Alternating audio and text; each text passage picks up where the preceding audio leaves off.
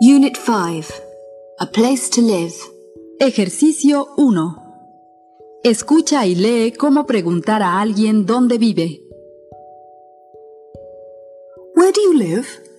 I have a house. I live in a flat. I live in a hotel.